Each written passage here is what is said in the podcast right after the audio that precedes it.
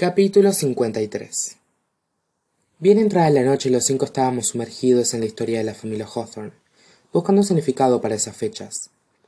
El 8 de marzo de 1975. El 9 de julio de 1948. Me repetía. Tobias nació en 1944.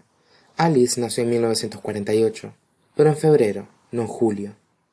Se casaron en 1974. Sara nació dos años más tarde. Sky tres años después, y Toby al cabo de dos años más, en 1981. Toby Hawthorne había registrado su primera patente en 1969 y había fundado su primera empresa en 1971. Poco antes de la medianoche recibí una llamada de Libby. Respondí al teléfono con una pregunta. ¿Habéis encontrado algo?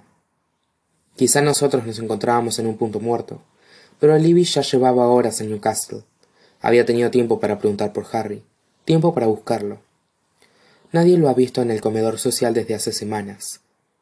Me resultó difícil descifrar el tono de mi hermana, así que hemos probado en el parque. Libby. Pude oír el latido de mi propio corazón en el silencio que me respondió. ¿Qué habéis encontrado? Hemos encontrado con. Hemos hablado con un hombre mayor, Frank. Nash ha intentado sobornarlo. No ha funcionado, ¿verdad? Pregunté. Más silencio. Liv. No iba a deciros nada, pero entonces se ha quedado mirándome un rato y me ha preguntado si me llamaba Avery. Nash le ha dicho que sí. Tendría que haber ido yo misma. Tendría que haber sido yo quien hablara con Frank. ¿Y qué te ha dicho? Me ha dado un sobre con tu nombre, un mensaje de Harry. El mundo entero se detuvo con un frenazo. Toby me dejó un mensaje, me dije. Quise atajar el pensamiento allí mismo, pero no pude. Mi padre me dejó un mensaje. Hazle una foto al sobre. Le pedí a Libby en cuanto hube recuperado la voz. Y a la carta. Quiero leerla yo misma. Abe. La voz de Libby se volvió muy débil. Hazlo, le dije con urgencia. Por favor. Al cabo de menos de un minuto recibí las fotografías. Mi nombre de pila estaba escrito en el sobre con esa ya familiar caligrafía, medio de imprenta y medio en cursiva. Pasé a la siguiente imagen para leer el mensaje en sí, y el alma se me cayó a los pies. Las únicas palabras que Toby Hawthorne tenía para mí eran para de buscar. No podía dormir. Al día siguiente era lunes. Tenía instituto y a ese paso iba a pasarme toda la noche mirando el techo. Me bajé de la cama y fui hasta el armario para sacar la única mochila, andrajosa además, que había traído de casa. Abrí la quemallera del bolsillo lateral y saqué los postales de mi madre, lo único que me quedaba de ella. Tengo un secreto, podía oírla diciéndolo. Podía verla sonreír como si estuviera allí mismo conmigo. ¿Por qué no me lo contaste? susurré. ¿Por qué había fingido que mi padre era otra persona? ¿Por qué Toby no había formado parte de mi vida? Porque ahora él no quería que lo buscara. Algo estalló en mi interior, y para cuando me quise dar cuenta ya había echado a andar.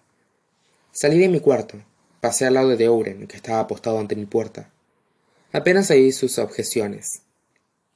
Apreté el paso, y para cuando doblé el recodo hacia el ala de Toby ya estaba corriendo. Me recibió la pared de ladrillos. Los Lothling pensaba que yo tenía nada que hacer en el aula de Toby. Me habían advertido que no me acercara, había vuelto a mi cuarto y me lo había encontrado ensangrentado. Y en ese preciso instante me dio absolutamente igual si lo habían hecho ellos o cualquier otro miembro del servicio. Me dio igual quién fuera el acosador de los bosques del verdadero norte, o quién hubiera decorado mi taquilla. Me dieron igual Ricky Grams y Sky Hawthorne, y cómo se rasgó la piel de mis nudillos cuando los estampé contra la pared. Toby creía que podía decirme que dejara de buscar. No quería que lo encontraran. Él no era quien para decirme que parara. Nadie lo era. Oren avanzó para contenerme y me resistí. Quería pelearme con alguien. Oren se dejó. Mi guardaespaldas no iba a permitir que me hiciera daño a mí misma, pero no iba a impedir que descargara mi ira contra él. Eso me enfureció todavía más. Me zafé de su prensa y me dirigí a toda velocidad hacia los ladrillos. Heredera. De pronto, Jameson estaba de pie contra la pared y yo. Intenté frenarme, pero no pude hacerlo a tiempo y mi puño impactó contra su pecho. Él ni siquiera se inmutó. Abrí los puños, mirándolo fijamente, y al darme cuenta de lo que había hecho me horroricé por haberle pegado. Lo siento. no tenía ninguna excusa para perder los estribos de esa manera. Toby me había dicho que dejara de buscar. Toby no quería que lo encontraran. Y qué a mí qué me importaba dime qué necesitas. Jameson no coqueteaba. No se hacía el críptico. No me estaba usando de ningún modo que yo no pudiera identificar. Solté un suspiro largo y ahogado necesito echar abajo esta maldita pared. Jameson asintió.